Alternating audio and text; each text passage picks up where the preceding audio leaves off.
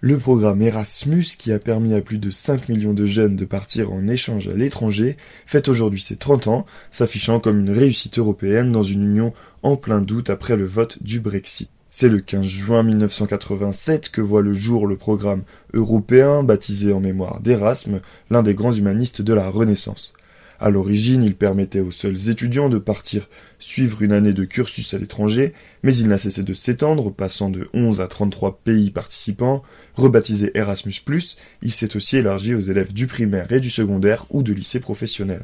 Au total, sur les 5 millions de personnes bénéficiaires, 3,3 millions d'étudiants ont pu vivre l'aventure qui est célébrée aujourd'hui à Paris à l'Odéon Théâtre de l'Europe. Erasmus a même eu les honneurs du cinéma. Évidemment, on pense au film à succès L'Auberge espagnole de Cédric Clapiche, qui montre un jeune Français parti à Barcelone pour étudier et aussi largement occupé par ses tracas sentimentaux.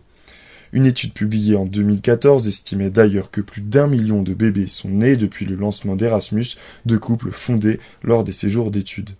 Pour les responsables d'Erasmus+, qui viennent de dresser le bilan des 30 ans, la construction d'une citoyenneté européenne et d'une Union européenne plus équitable, plus inclusive et plus durable est en marche. Cependant, quel avenir pour ce programme plébiscité alors que l'Union européenne n'a jamais autant douté d'elle-même?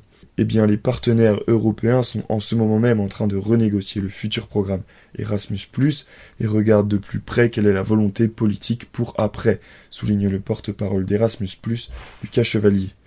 Si l'enjeu incontournable selon lui est celui des moyens alloués pour répondre à la demande croissante dans un contexte de fortes contraintes budgétaires, le programme est ébranlé par la perspective d'une sortie du Royaume-Uni de l'Union européenne.